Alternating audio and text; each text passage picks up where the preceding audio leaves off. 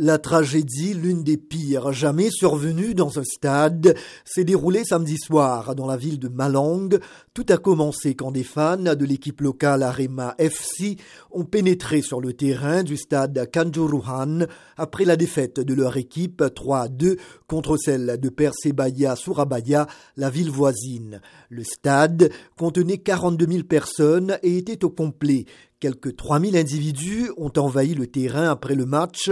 Les forces de l'ordre, qui ont qualifié l'incident d'émeute, ont tenté de convaincre les fans de regagner les gradins et ont envoyé vers le public du gaz lacrymogène après la mort de deux policiers, ce qui a provoqué des bousculades et des mouvements de foule incontrôlés. De nombreuses victimes ont été piétinées. Amnesty International a appelé à une enquête sur l'utilisation des gaz lacrymogènes et à faire en sorte que ceux ayant commis des violations soient jugés. Le président indonésien Joko Widodo a lui ordonné une évaluation complète des matchs de football et des procédures de sécurité. Il a demandé à l'Association nationale de football de suspendre toutes les rencontres jusqu'à des améliorations de la sécurité.